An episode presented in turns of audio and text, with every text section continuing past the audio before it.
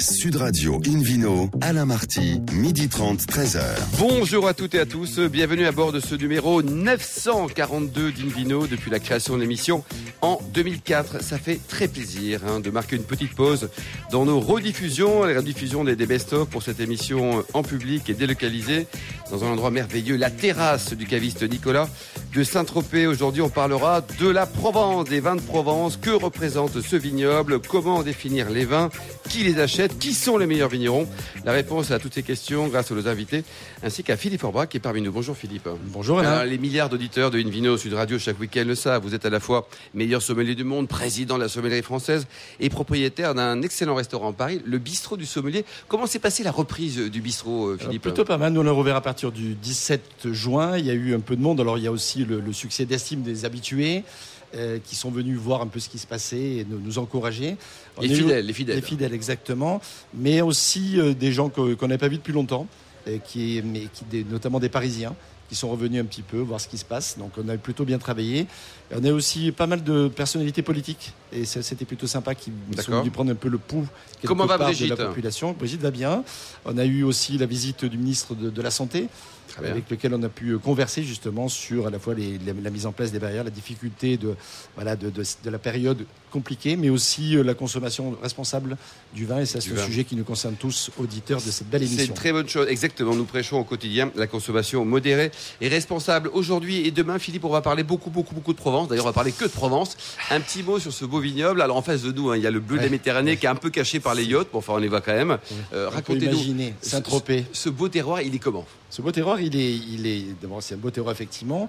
Euh, C'est un terroir qui est assez diversifié. hein. La Provence, ça part euh, de la région marseillaise et ça va jusqu'à Nice, de Cassis à Belley en passant par Aix-en-Provence. Bien sûr, les vignobles d'intérieur du pays, le Haut-Var notamment et l'appellation Coteau-Varois, qui est assez distincte des autres appellations parce que effectivement, on a toujours une image de la Provence, éventuellement capable de faire du rosé. C'est vrai que c'est le cas pour 90% quasiment de la production.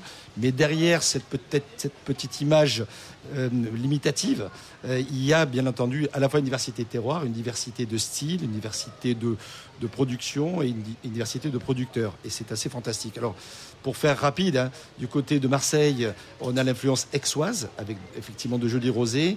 Le vignoble, ou en tout cas le secteur le plus réputé, c'est le, c'est le secteur de la Sainte-Victoire. Euh, ensuite, les blancs de Cassis ont depuis très longtemps une grande réputation. Pourquoi les blancs sont célèbres à Cassis? Parce qu'on a des entrées marines fraîches, des calanques qui sont très profondes, et puis on a un terroir calcaire qui permet effectivement au vieux Pascal Blanc, mais qui est quasiment plus utilisé, c'est un cépage local au petit clin d'œil. Aujourd'hui, c'est plutôt de la Marsanne, par exemple, à Cassis, mais également euh, du Sémillon et d'autres, même un peu de Sauvignon d'ailleurs, euh, qui donnent des, vins blancs très aromatiques. Palette, petite appellation confidentielle à côté d'Aix-en-Provence, entre Aix-en-Provence, Méreuil, le, le. Donc là, on a effectivement euh, des, blancs aussi très intéressants, notamment le fameux château Simone, mais pas que. hein. Henri Bonneau et d'autres domaines, la Crémade, sont, sont des vins très intéressants également. Et puis ensuite, Bandol.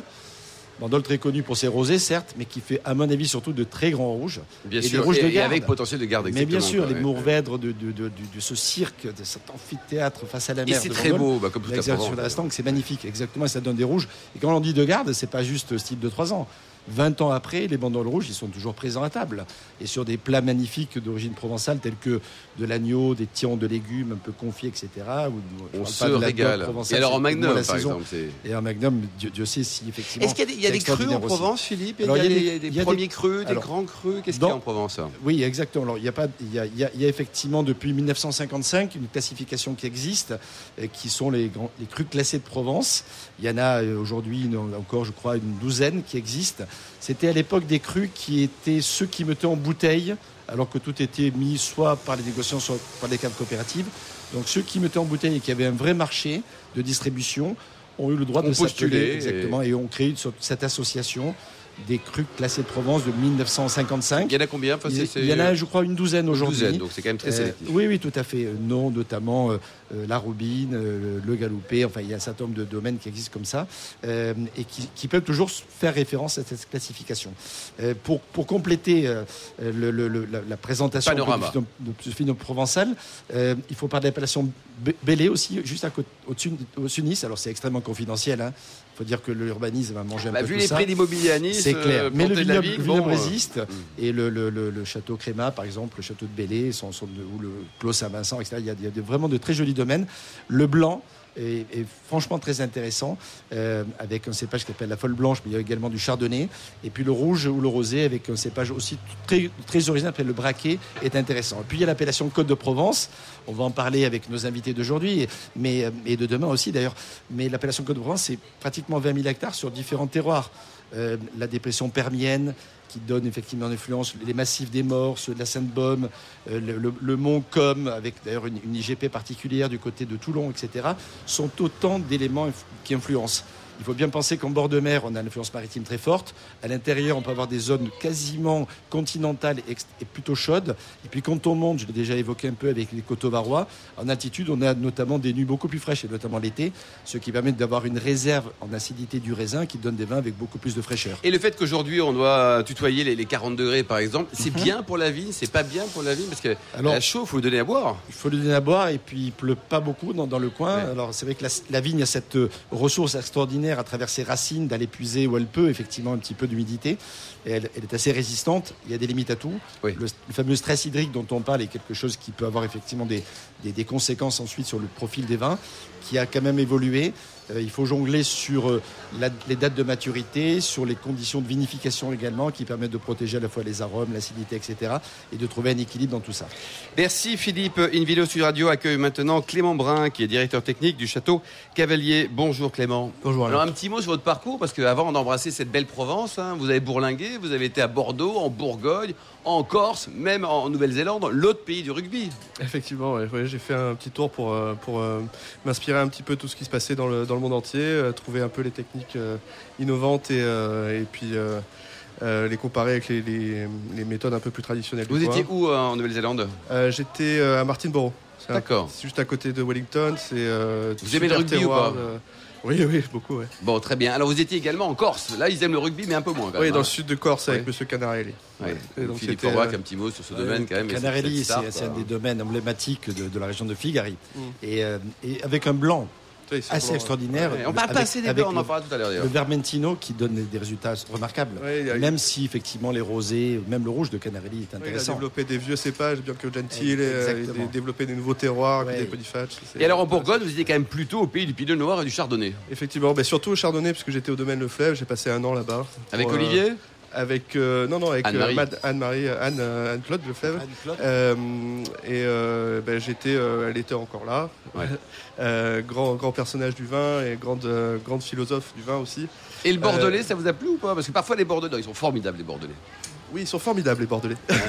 euh, oui, oui, Vous j'ai, étiez euh, chez qui là? Encore, encore un petit, un petit vin de j'étais, comptoir euh, Pichon Longueville, comtesse de la Lande. Bah c'est pas mal ça. Voilà. Non, c'était, euh, j'ai passé un an là-bas aussi et euh, c'était la fin de mes études d'ingénieur. Et après, je suis parti en Bourgogne pour, euh, pour, comparer un petit peu les deux régions. Vous avez appris plein de choses et là ça y est, vous avez atteint votre nirvana professionnel. Un mot sur Cavalier, c'est un grand domaine. hein. C'est un grand domaine, ouais, on fait 136 hectares. On est euh, localisé à Vidauban, donc c'est dans la Provence d'Étaire, c'est juste derrière les morts. Comme disait euh, Philippe, on est euh, dans la dépression permienne. Il y a un peu de bruit, mais c'est l'avantage de la terrasse. Oui. Et ouais, bah, on profite de la vue aussi. Oui. Et donc là, c'est un grand domaine. Philippe Forbach, plus de 130 hectares d'un seul tenant, d'un seul tenant. C'est- Oui. C'est rarissime en Provence, il y en a beaucoup. Et dans les autres régions, par exemple en Bourgogne, on le trouve aussi ça? 130 hectares en Bourgogne de cette tenance, ça n'existe pas. Donc euh, même, même les Le Fleuve n'ont pas ça. Pourtant, ils ont, ils ont- il y a pas mal de moyens. Non, non, c'est c'est- fait partie déjà des, des- des très beaux domaines. hein. Mais en Provence, il y a quelques, il y a quelques domaines importants en, en volume. La famille Fabre, par exemple, l'Omérade, c'est, je crois, euh, 400 hectares. Oui. Donc il y, en a d'autres. Mais euh, au-delà de 100 hectares, ça reste quand même euh, Oui. un petit peu plus marginal. On les compte quoi. Clément, racontez-nous ce millésime 2020, il va être comment là? Déjà, on a une estimation de la date de vendange ou pas? Parce que là, c'est sympa en ce début août, là. Je C'est pense bientôt? que On va, oui, on risquerait de, de ramasser à partir du 20 août, je pense. On croyait que ce serait beaucoup plus précoce parce que comme il a gelé là en, en 26 mars, on a eu deux fois deux journées à moins 6, donc on a perdu beaucoup de raisins. Euh, donc on C'est croyait c'est rare le gel chez vous, non? C'est unique, euh, on n'a jamais vu ça de Vidom. Donc euh, c'est vraiment la première fois. Le euh, Covid, le gel, euh, Oui, chouette ça a été une 2020. année assez complexe, oui, Ouais. puisque bon, pour avoir du personnel c'était plus compliqué. Il y a eu du mildiou aussi, euh, un peu d'oïdium. Le mildiou, c'est quoi exactement, Philippe? Bah, c'est- C'est un champignon qui se développe et qui effectivement fait pas franchement du, du bien. Il y a Ouais. deux là, il y a le mildiou l'oïdium qui de temps en temps luttent l'un contre l'autre, C'est ça. Donc, mais a- toujours contre nous. Quoi. Ouais, toujours contre nous. Et alors, dites-tout le, le terroir, là, le sol. Il paraît que vous avez un sol, euh, c'est assez court. Hein. Oui, oui, on a un sol tr- très superficiel, il fait euh, même pas un, un mètre de profondeur. C'est, euh, on a une dalle au fond, euh, ce qui implique. Elle date de quand cette dalle? C'est important. Du Permien. Permien, bien. Alors euh, exactement en millions d'années, je ne sais pas. Mais, euh, mais en tout cas, on a une dalle impénétrable par les racines, ce qui implique en fait de- d'avoir des techniques. On est obligé de drainer l'hiver pour euh, faire évacuer l'eau qui s'accumule euh, et d'irriguer l'été. Euh, pour, euh, Vous pour les irriguez, mais vous récupérez l'eau l'hiver dans des, dans des citernes, c'est ça, dans ça. des bassins. C'est ça, on, a- on- on récupère dans les fossés toute l'eau qui pleut l'hiver D'accord et euh, pour les réutiliser l'été, ce qui permet donc de ne pas pomper dans les nappes phréatiques, de développer un écosystème autour de ces mares-là et puis aussi de faire un réservoir pour, le, pour les pompiers, pour le feu. Clément, au sein de Cavalier, du domaine Cavalier, Château Cavalier, vous avez fait un choix, un, un choix stratégique 100% rosé. 100% rosé. 100% rosé. Donc alors, on a quatre, ca- quatre cuvées différentes. Euh, le groupe Castel avait vraiment misé sur le terroir de, de Cavalier pour le, le groupe Cassel, propriétaire donc, du, du Château Cavalier. C'est ça. Euh, elle a vraiment misé sur la, la couleur rosée pour, euh, pour le château Cavalier. Euh, pour moi, c'est euh, complètement justifié parce que le- le- les, les maturations euh, sont, sont difficiles, euh, difficiles vu le peu de sol et le, et le peu de temps que ça a pour mûrir. Donc c'est vraiment parfait pour le rosé. La tendance du rosé, Philippe Forbach, c'est à la mode, c'est très à la mode, c'est plus un effet de mode. C'est un vrai vin à part entière. C'est un- oui, je pense qu'on on en est là aujourd'hui. Et d'ailleurs, j'ai de plus en plus de confrères sommeliers, que je salue d'ailleurs, qui font des, des- des- des cartes de vin rosé, des vraies pages de vin rosé. Pas juste un rosé qui est là en disant Oui, si pour veut, justifier. voilà. Et donc, euh, et ça, c'est c'est intéressant d'abord pour une reconnaissance du travail qui est fait, et aussi, ça j'aimerais bien l'évoquer, sur la capacité de garde des rosés, parce qu'on a toujours tendance à dire que le rosé, il faut le boire dans l'année. C'est vrai qu'il est fruité, qu'il est avenant, qu'il est marqué par les agrumes, le pamplemousse qu'on aime, etc. Mais lorsque on le garde un peu, Et comment il évolue le il, goût, Philippe il évolue sur des notes un peu plus, un peu plus confites, euh, sur des des notes un peu plus complexes également, un peu plus de densité au niveau, au niveau de la bouche, un peu plus de longueur en bouche. Alors du coup, ça peut surprendre parce qu'effectivement, c'est pas ce que l'on a l'habitude de goûter, Oui. mais c'est super intéressant en termes de gastronomie. Par contre, il faut pas avoir peur de dire, euh, d'expliquer. Par contre, ça demande un peu d'explication. D'où le on- boulot du sommelier, il faut bosser un peu. C'est pas, là parce qu'on n'a pas pu le vendre. C'est là parce que ça a Ah, aussi il un reste dans le fond intérêt de la cave, le un goûter. rosé 1812. Oui. Non, mais quand on goûte, alors ça dépend des endroits de la Provence, mais quand on goûte euh, dans des, de- des- des rosés de Mourvèdre notamment, il y a une vraie possibilité de garde. Merci beaucoup Clément Brun. Euh, donc bon vent pour ce château cavalier. Merci également Philippe Forbach. Invino Sud Radio marque une courte pause. On se retrouve avec euh, Bertrand Le Tartre, le, le propriétaire du domaine La Rouillère. Et on reprendra donc cette émission en direct de cette belle terrasse là, délocalisée sur la terrasse du caviste Nicolas à Saint-Tropez. Sud Radio Invino, Alain Marty, midi 30, 13h. Retour sur la terrasse du caviste Nicolas à Saint-Tropez pour cette émission en public et délocalisée. À mes côtés, toujours euh, Philippe Forbrac pour accueillir un nouvel invité, Bertrand Le Tartre, euh, le propriétaire du domaine La Rouillère. Bonjour Bertrand. Bonjour. Alors racontez-nous, avant de- d'embrasser ce beau métier de vigneron, vous étiez industriel dans le Nord. J'étais à Lille, industriel depuis de nombreuses années, et nous fabriquions tout ce qui était produit de désinfection pour les hôpitaux, et notamment un produit bien connu maintenant qui est le gel hydroalcoolique, Et oui. dont je suis avec mes équipes l'inventeur. L'inventeur, quoi. Donc le- la société, c'est les laboratoires Agnos. Agnos. Quoi. Alors, vous avez décidé de, de- de changer de vie. Racontez-nous, parce que vous avez acheté le domaine en, en 1998. Est-ce que votre choix s'est porté spontanément sur la Provence, ou vous êtes dit, tiens, pourquoi pas investir à Bordeaux, en Bourgogne, en Champagne? En fait, euh, j'aimais beaucoup la région, puisque je venais depuis tout petit euh, à Saint-Tropez avec mes parents.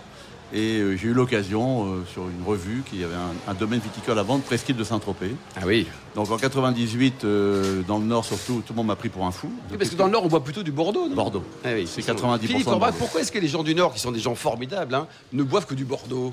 Tra- tradition historique. Il y a pas historique. d'Anglais qui sont passés par là, non non, mais, il y a- Bon. il y a- mais- mais les Anglais sont pas loin et les Ouais. Belges sont très amateurs de Bordeaux également. Ouais. Donc il y a une sorte de, de- de filiation comme ça bordelaise et, et pas mal de grands producteurs. On évoquait Pauillac tout à l'heure avec Pichon, mais euh, par exemple Avec Clément Brun, oui, Cavalier. Exactement, mais il y a- il y a, des, des- des voisins, euh, euh, Lé- Léoville euh, par exemple, qui appartient à une famille originaire de Lille. Eh oui, c'est ça. Donc en tout cas, vous Et avez. le, nord, le Nord et la Wallonie buvaient du. Bordeaux et, le, et le- la Flandre buvait du Bourgogne. C'était Eh oui, historique. Ah oui. Alors racontez-nous Bertrand, donc vous avez un domaine qui est absolument superbe, au total 200 hectares, avec de la forêt partout, de la garrigue, et puis des vignes, quasiment 60 hectares de vignes. 60 hectares de vide maintenant, oui. Et donc ça, vous l'avez créé au fur et à mesure depuis 98, 20 ans, et on n'était pas que champion du monde de foot, vous avez aussi acheté un domaine. Oui, bah, à l'époque c'était un pari parce que je ne sais pas si vous vous souvenez comment était perçu le rosé en 1998. Mais à part un D'abord, il petit n'était vin pas, il était d'été. pas perçu du tout. donc. Si, un petit vin d'été qui faisait mal à la tête et qui faisait des maux de ventre souvent. C'est- Voilà, c'était ça le vin. Vous confirmez C'était frais, on euh, mettait beaucoup de docteur, docteur Oui, Forbrac, oui, c'est un, euh, peu- que- c'est un peu résumé à la, à- à la, à la serpette, comme on dit dans le coin, Ouais. mais, mais c'est- c'est c'est assez vrai. ouais. Bertrand, Et- combien de, de cépages aujourd'hui sur le, sur le domaine? Alors, on a tous les cépages de la Provence. Vous nous les rappelez? Hein. donc on a le, le cinsault, le grenache essentiellement pour le rosé, mais on a aussi la syrah. On a aussi le vermentino, le rôle, qui est un- qui- avec lequel on fait des blancs absolument magnifiques et que j'invite vraiment à découvrir en Provence. Que les blancs à base de vermentino sont des vins extraordinaires. C'est tout sur le fruit, c'est très frais, c'est avec des fruits de mer, c'est vraiment l'idéal comme, euh, comme vin. Et ensuite, on a euh, évidemment euh, un peu de cabernet sauvignon, du mourvèdre, bien sûr, et puis de l'uni blanc et du sémillon. Alors, contrairement à d'autres de vos confrères, notamment le de Château Cavalier dont on parlait, vous avez du rosé, certes, mais vous avez également, et c'est un vrai souhait, du blanc et du rouge. Oui, on a en gros 70-75% de rosé, le reste c'est à peu près moitié-moitié blanc et rouge. Hum. Philippe Forbrac, les, les rouges de Provence, on a parlé donc de, de l'excellence des blancs, notamment ceux de Cassis, mais également ceux Oui. d'autres régions. Les, Exactement. les rouges, ils, ils sont comment Est-ce qu'ils ont un potentiel de garde aussi? Mais bien entendu, les rouges se gardent très Hors très bien. bandol, on va dire. Alors Ban- Bandol est un bon exemple effectivement de, de vin de garde, mais les autres sont intéressants. Et j'allais dire même, ils demandent à vieillir. Quand on goûte un rouge de Provence trop jeune, souvent il y a un côté tannique, un peu agressif. On se dit tiens finalement en Provence il vaut mieux boire du rosé, mais à millésime égal. Oui. Mais si on prend le temps et qu'on goûte aujourd'hui par exemple des 2015, euh, ils, sont, ils sont souvent super intéressants à goûter. Et ils sont encore jeunes, c'est pas du tout des vieux vins. Bertrand Leparte 2013, 2013 c'était remarquable. Voilà, Ou vous 2013, confirmez- de vous confirmez- également, bien entendu. Et ils sont encore très bons aujourd'hui. Donc en fait, moi ce que j'ai fait, j'ai fait deux types de rouge. Un rouge justement de garde et un rouge, que, parce que les gens veulent aussi un rouge un peu plus frais, facile à boire. Donc on a fait les deux, deux types de rouge. Vous avez les deux, quoi. Alors, vous avez également massivement investi dans, dans l'outil de production, de vinification. Vous avez un chai à faire pâlir, à rendre jaloux tous les grands vins du Bordelais, quoi. Oh non, quand même pas, pas exagérer. Disons qu'il est bien adapté au rosé. hein, parce que le rosé, contre, ce que je dis souvent à mes amis bordelais, c'est le vin le plus difficile à faire. Et là, les Bordelais rigolent. Non, je plaisante, parce qu'eux aussi, ils ont déclaré des choses sympas. Non, mais au niveau de la production, c'est très compliqué parce qu'il faut tout faire à froid, comme vous savez. Exactement. Donc c'est vendanger à froid, c'est refroidir le raisin, c'est faire la fermentation à froid. Faut- Tout le circuit doit être au froid. Éviter l'oxydation Exactement. pour pouvoir préserver les arômes. c'est que l'oxydation, L'oxydation, le c'est un phénomène naturel. Nous aussi, on s'oxyde. D'ailleurs, la peau, le- les yeux, tout s'oxyde, les cheveux.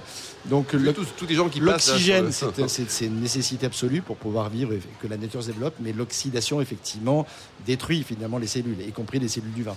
Donc, quand le vin brunit, quand le vin se décompose en couleur, mais également au niveau des arômes, ce côté un peu rancio, ce côté, euh, on parle d'oxydation dans les vins, effectivement, c'est quelque chose Pour qui certains fait vins, c'est souhaité, que- pour que- d'autres, c'est un défaut. oui, mais sur les vins et notamment les rosés, il faut lutter contre l'oxydation parce Oui. qu'il faut préserver justement tous les arômes et toute la fraîcheur. Donc Mm. il faut lutter contre le climat, contre le temps euh, et contre effectivement cette oxygénation. qu'on vendange nous à 3h du matin, mais à 3h du matin, il fait encore 25 degrés. hein. Oui, c'est ça, quoi. c'est ça la problématique. Ouais. C'est pour ça qu'il faut refroidir très vite.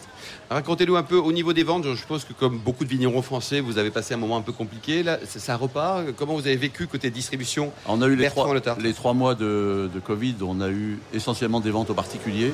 En gros, on vendait 50%, de la- 50 du chiffre d'affaires l'année dernière, à peu près. Et depuis juin, c'est très bien reparti.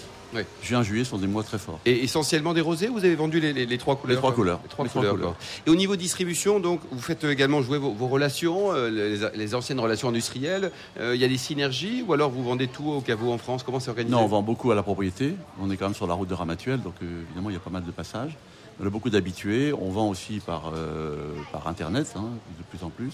Et puis tous les restaurants de la région.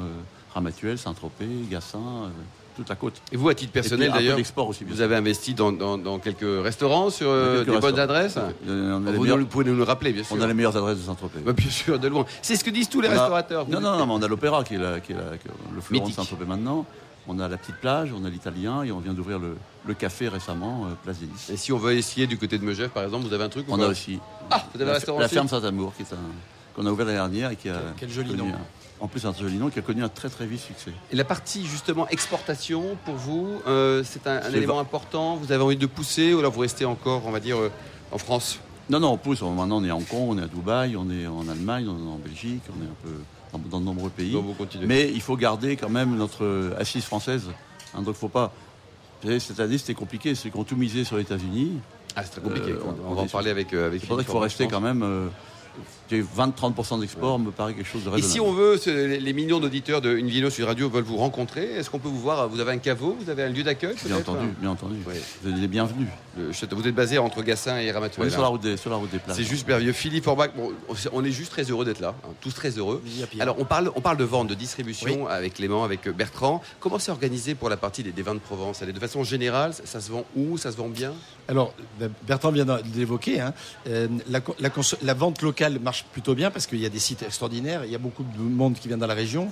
Donc, la vente au caveau, comme on, comme on dit, euh, est, est un point important, à la fois en termes de- d'activité, parce qu'on vend un prix euh, intéressant aussi, mieux que quand on vend à l'export, par exemple, ou quand on va via des distributeurs, parce qu'on vend en direct. Plus, ils, Et l'argent payés est tout de suite. hein. directement et euh, avec une valorisation des produits qui est plus intéressante. Donc ça, c'est un atout important quand tu es dans une zone qui est quasiment une zone œnotouristique par essence. Bien sûr, naturellement. Euh, exactement. Ensuite, il y a le marché des restaurants et localement parlant, ben, aussi là, il y a beaucoup beaucoup de restaurants. Alors c'est assez saisonnier, mais c'est très fort dans cette saison-là. Ensuite, il y a la, dis- la distribution nationale qui a fait beaucoup de progrès ces dernières années parce que effectivement le rosé, moi je le vois à Paris dans mon restaurant, euh, les gens Vous en vendez beaucoup, Philippe Oui, on, on en Marquez, plus vous, en plus. pour vous, chez et vous. on en euh, boit toute l'année surtout. Parce que avant, le rosé, c'était uniquement l'été, il fait beau, on va faire du rosé. Sauf qu'aujourd'hui, euh, bah, le climat a changé, les habitudes de consommation, la création des terrasses aussi. Les gens peuvent plus fumer dedans, on crée des terrasses à l'extérieur, on est en terrasse. On se dit, tiens, qu'est-ce qu'on va boire Qu'est-ce que Ben, vous pourquoi pensez des chauffages qui vont disparaître D'ailleurs, Philippe, c'est une bonne Bah, mesure ou une oui, mauvaise je- mesure Non, je pense, franchement, pour, pour la planète, c'est plutôt une bonne mesure. Bon. Il vaut mieux se réchauffer le corps en buvant un bon verre de rosé de Provence que de Avec se modération, mais des rayons sur la ouais. tête. Exactement, oui, mais néanmoins. Ouais. Voilà. Et donc, euh, euh, l'évolution de la cuisine également joue favorablement pour les vins de Provence et pour les rosés en particulier, parce que de plus en plus de chefs travaillent sur des, des- du, vé- du végétal, autour du vegan, autour des épices, etc. Et c'est une cuisine qui va particulièrement bien au vin rosé. Et souvent, d'ailleurs, on se creuse la tête sur les, sur repères traditionnels des accords mets et vins, ce qui est quand même l'essence même de, de nos métiers de sommelier. Bien sûr. Et le rosé est une très jolie clé, souvent finalement, même si de temps en temps, il faut aller un peu séduire un peu plus les clients parce qu'ils ne sont pas habitués à ça. Et puis ensuite, il y a, il y a l'export, effectivement, qui marche bien. Alors, on a évoqué les États-Unis et la crise actuelle est un contre-exemple, mais c'est vrai que ces dernières années. C'était un marché important pour le rosé de Provence. Ça hein. reste un marché important, même si cette année, il y a une baisse euh, non négligeable. Mais c'est un marché, il faut savoir, qui a été une progression à deux chiffres pendant très longtemps. Donc ça veut dire que ça a effectivement euh, augmenté et explosé. Et ça, c'est grâce à quoi? C'est aux efforts de l'interprofession C'est tous les vignerons, Bertrand, Clément, qui, Alors, qui sont allés avec leur petite valise. Je parle pas de billets, hein, mais pour faire la promotion de leur vin là-bas. C'est- C'est c'est- c'est grâce d'abord à chacun des vignerons, parce que ça passe par là. hein. L'interprofession, bien entendu, fédère l'ensemble et permet effectivement d'être un bras armé plus fort. Euh, c'est c'est grâce d'abord, on l'a évoqué autour de cette table, hein, à la qualité de, de la production, hein, D'abord aux investissements qui ont été faits, euh, les techniques mises en place, euh, la, la précision de travail sur les vinifications, le, le suivi. C'est vrai qu'en Provence, il fait beau, on n'a pas nécessairement envie de s'occuper tout le temps de la vigne ou de, de choses. Et beaucoup de domaines jusqu'à il y a un certain nombre d'années, ça, ça s'est amélioré effectivement bi- bien ces dernières années, mais euh, on, voilà, on, on vivait, on subissait un peu tout ça. Aujourd'hui, effectivement, on l'a évoqué. Il y a une vraie démarche marketing aussi. les ventes, la- le cycle végétatif, on fait attention effectivement au drainage, on fait attention euh, euh, à la température de, de ramassage des raisins. On travaille la nuit certes, mais on, on refroidit, on, on arrive en cave et tout est en- en- à la fois en température, mais aussi en atmosphère contrôlée, etc. C'est un vrai défi technique de faire des très beaux vins rosés, mais pas que en Provence, parce que le, le climat- vendange à 3h du matin. hein, oui, parce que le climat et tout- ce que l'on voit dans, dans le- dans le bon sens du terme, mais le climat on le subit aussi. Ouais. Et, la- et ces, températures particulières ne sont pas nécessairement favorables à Le l'équilibre. climat, Clément, vous en pensez quoi là? C'est parce que c'est vrai, au, au rythme où ça va, là, vous allez sortir des vins à 75 degrés dans 3 ans, non? Ouais, c'est vrai que le- le- c'est de plus en plus chaud, de plus en plus longtemps et de moins en moins d'eau en fait au fur et à mesure des, des- des années. Donc euh, on est obligé de s'adapter euh, justement avec l'irrigation, les rognages, les, euh, Ouais, euh, facile. les travail sur les rendements et, euh, et voilà. Bertrand, Le Bertrand, travail, la- le la- travail de la vigne est très important. Oui, que si on travaille bien la vigne l'hiver, nous on travaille avec les chevaux par exemple, hein, D'accord. ce qui permet de bien nettoyer les pieds de vigne proprement, et qui pleut l'hiver, l'eau elle, elle reste dans la terre, et comme le pied de vigne, la racine pardon, plonge très profondément, Très profondément. jusqu'à 6-8 mètres, il y a de l'eau tout l'été. Mais si on ne fait pas ça, évidemment, en- quand il y a une sécheresse comme il y a en ce moment depuis deux mois, là, c'est Ouais. un problème Philippe, très le- compliqué. ce métier de vigneron a évolué également. Le, le réchauffement climatique a obligé les gens à, à se remettre en question, à apprendre aussi oui, des choses. obligatoirement. Euh, et il y, a- il y a un élément aussi qui est favorable à la Provence, euh, c'est c'est le travail sur l'encépagement. Alors il y a des cépages traditionnels, mais le fait par exemple d'avoir du Cabernet Sauvignon est un atout, parce que le Cabernet Sauvignon euh, a une réserve d'acidité, de, de, tanin, et, euh, et, il, y a, et, il, existe depuis très longtemps en Provence. C'est pas style on a apporté du Cabernet Sauvignon pour faire genre Bordeaux. on a croisé un Bordelais, allez hop. Il y a, et des assemblages entre Cabernet, Syrah, Grenache, Mourvèdre, etc. donnent des équilibres justement exceptionnels. Merci beaucoup Philippe Forbach. Merci également à vous Bertrand Letartre et Clément Brun. Fin de ce numéro de Invino Sud Radio. Pour en savoir plus, rendez-vous sur sudradio.fr, invinoradio.tv et notre page Facebook Invino se retrouve demain à 12h30, toujours en public et délocalisé sur la terrasse du caviste Nicolas à Saint-Tropez. On a beaucoup d'invités très sympas. D'ici là, excellent déjeuner, restez fidèles à Sud Radio, respectez la plus grande démodération et puis n'oubliez jamais de soutenir tous les vignerons français.